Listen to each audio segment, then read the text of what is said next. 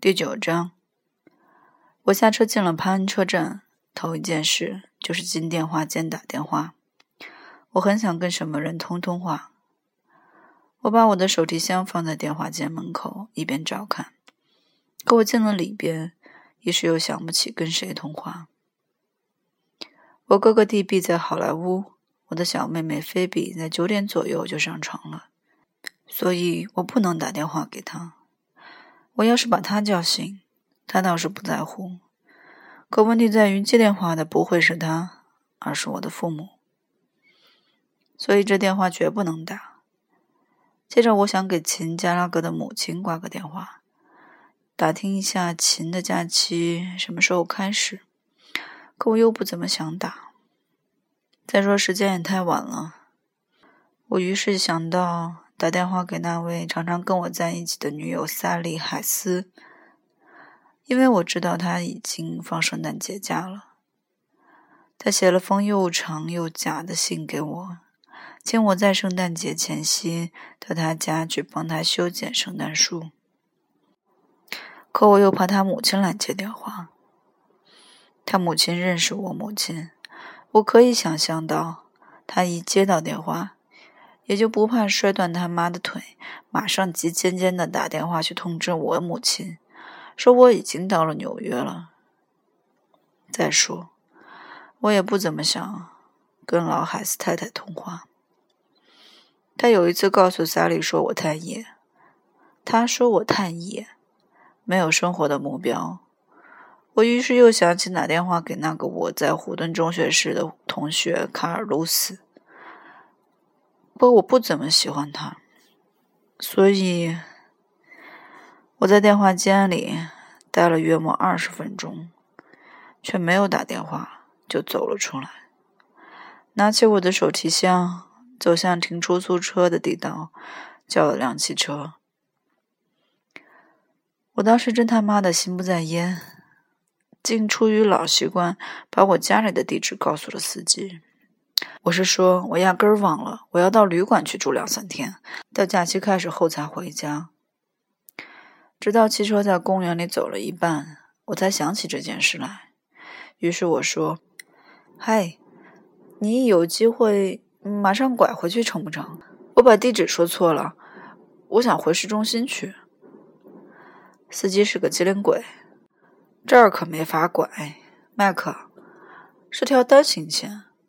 我得一直开到九十号路。我不想跟他争论，好吧？我说。接着刹那间，我就想起了一件事。嗨，听着，我说，你知道中央公园南头浅水湖附近的那些野鸭子吗？那个小湖。我问你，在湖水冻严实以后，你可知道那些鸭子都上哪儿去了？你知道不知道？我问你，我知道多半是百问，只有百万分之一的可能性。他回过头来瞅着我，好像我是疯子似的。你这是要干嘛，老弟？他说：“拿我开玩笑吗？”不，我只是很感兴趣，问问罢了。他没再言语，我也一样。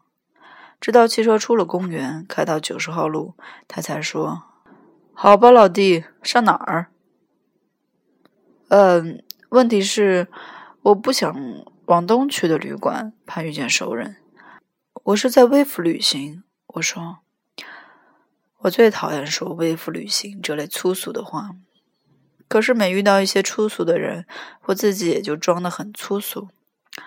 你可知道？”在塔夫特或者纽约人夜总会里，是谁的乐队在伴奏？请问？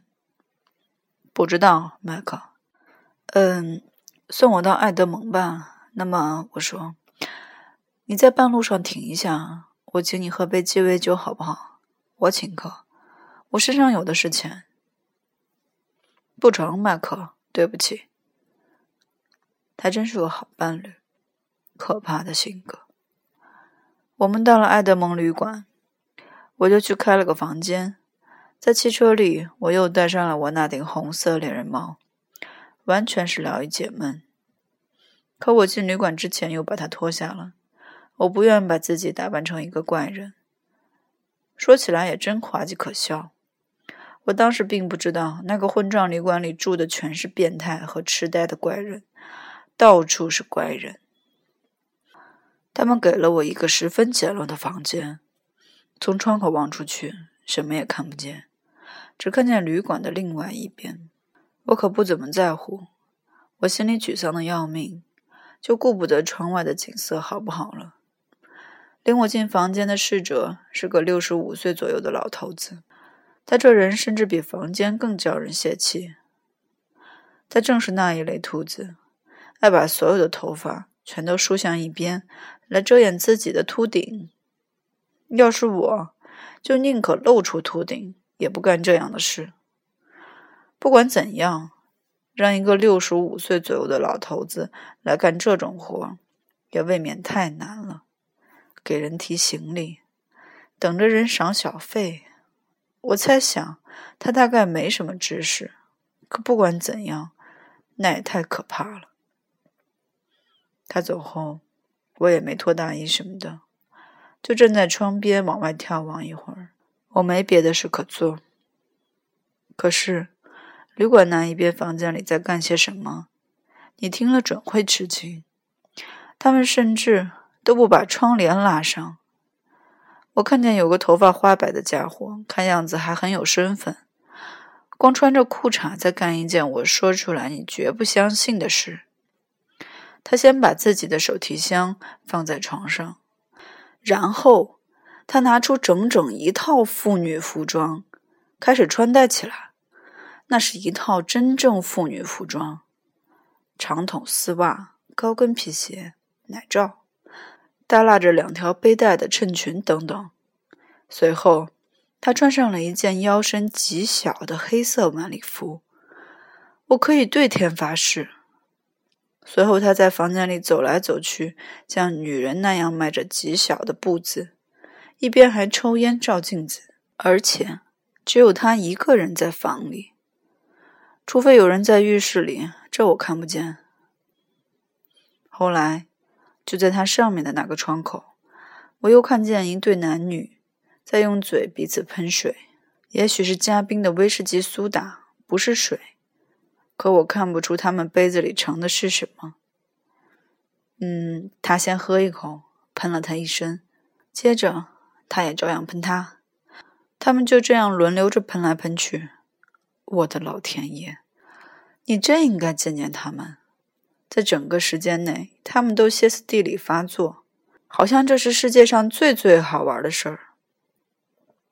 我不开玩笑，这家旅馆。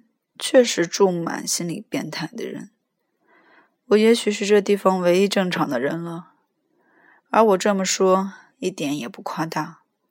我真想他妈的拍个电报给老斯特拉德莱塔，叫他搭最快一班火车直奔纽约，他准可以在这间旅馆里称王嘞。糟糕的是，这类下流玩意儿瞧着还相当迷人，尽管你心里颇不以为然。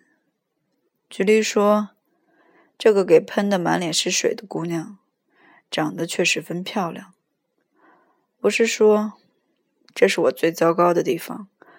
在我的内心中，我这人也许是天底下最最大的色情狂。有时候，我能想出一些十分下流的勾当，只要有机会，我也不会不干。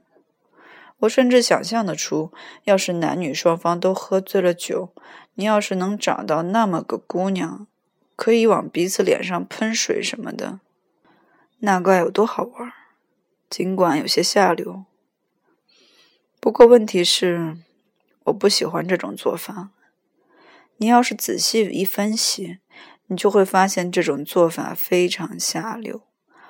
我想，你要是……真不喜欢一个女人，那就干脆别跟她在一起厮混。你要是真喜欢她呢，就该喜欢她的脸。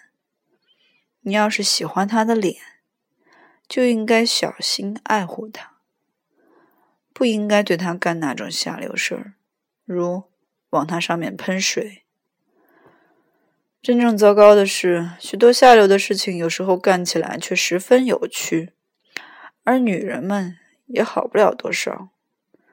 如果你不想干太下流的事，如果你不想毁坏真正好的东西，他们反倒不乐意。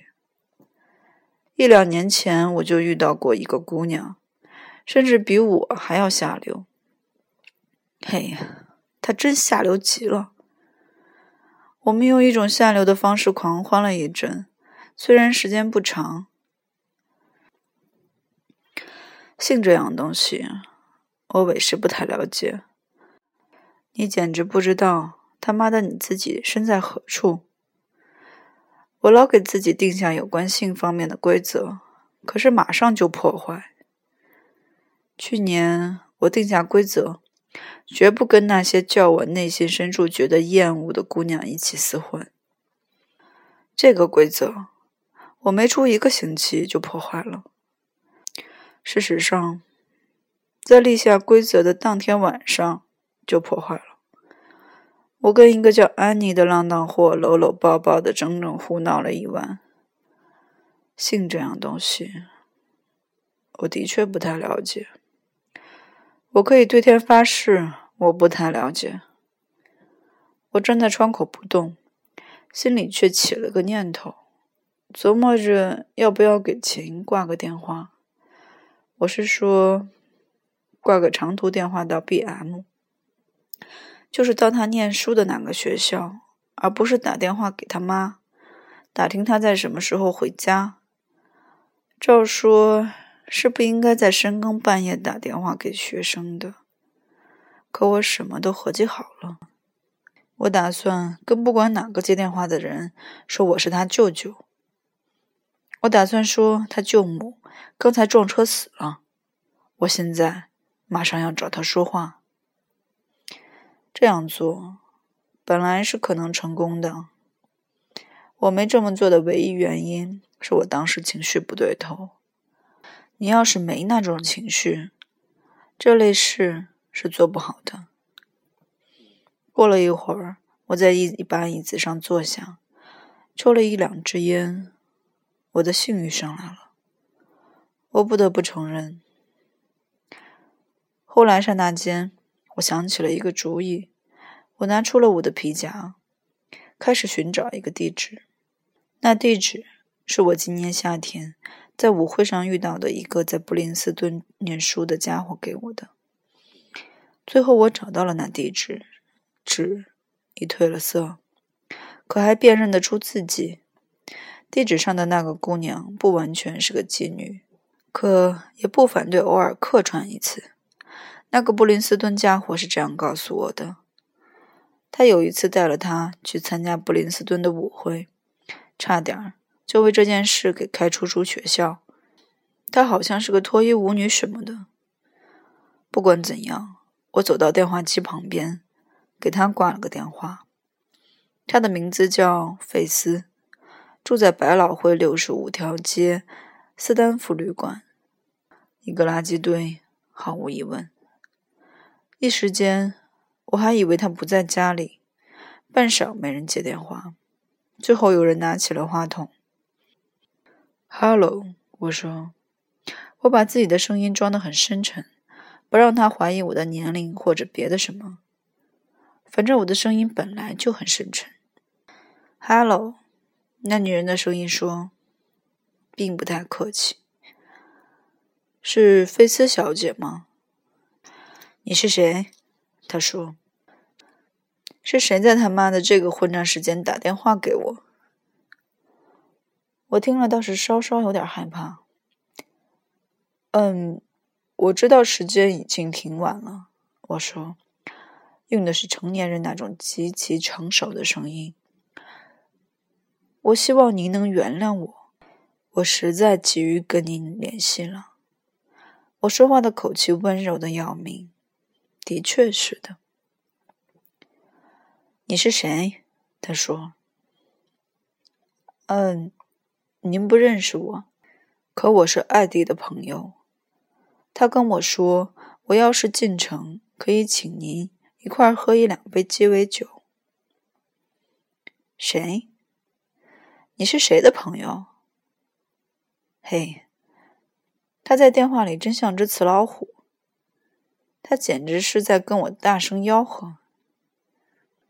爱德蒙·艾迪，我说，我也记不起他的名字是爱德蒙还是爱德华，我只遇见过他一次，是在他妈的那个混账舞会上遇见的。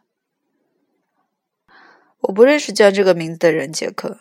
你要是以为我高兴让人在深更半夜，艾迪·布林斯顿的，我说，你感觉得出他正在搜索记忆，想这个名字，是不是布林斯顿学院？对了，我说，你是打布林斯顿学院来的？呃，差不离。哦。艾迪好吗？他说。不过在这个时候打电话找人，真叫人意想不到。老天爷，他挺好。他叫我向您问好。嗯，谢谢您，请您代我向他问好。他说。他这个人再好没有？他这会儿在干什么？刹那间，他变得客气的要命。哦，你知道的，还是那套老玩意儿。我说：“他妈的，我哪知道他在干什么？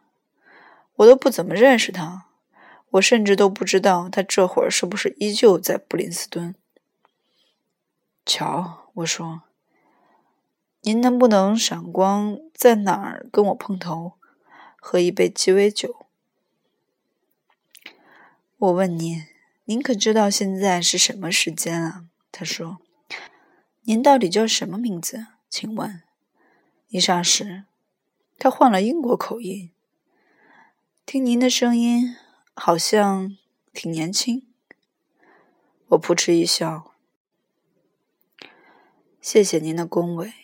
我说，温柔的要命。我的名字是霍尔顿·考尔菲德。我本应当给他个假名字的。可我一时没想到。嗯，瞧，考尔菲德先生，我可不习惯在深更半夜跟人约会。我是个有工作的。明天是星期天，我对他说：“嗯，不管怎样，我得好好睡一会儿，保持我的青春。你也知道这个道理。”我本来想，咱俩也许可以在一块儿喝杯鸡尾酒，时间还不算太晚。嗯，您真客气。他说：“您是在哪儿打的电话？您这会儿是在哪儿？”嗯，我，我是在公用电话间里。哦，他说，接着沉默了半晌。嗯，我非常愿意在什么时候跟您一块玩玩，科尔菲德先生。听您的声音十分可爱，您好像是个极可爱的人。不过时间实在太晚了，我可以上您家来。嗯，在平时我会说这再好没有了。我是说，我倒是很高兴您上我家来喝杯鸡尾酒，可是不巧得很，跟我同屋的那位恰好病了，他整整一晚都不曾合眼，这会儿才刚刚睡着了。哦，这真太糟糕了。您住在哪儿？明天咱们也许可以一块儿喝几杯酒。明天可不成，我说，我只在今天晚上有空。我真是个大傻瓜，我不应该这样说。哦，嗯，真是对不起的很。我可以代您向艾迪问好，您肯吗？我希望您在纽约玩的痛快，这是个再好没有的地方。这我知道，谢谢，再见吧。我说，接着就把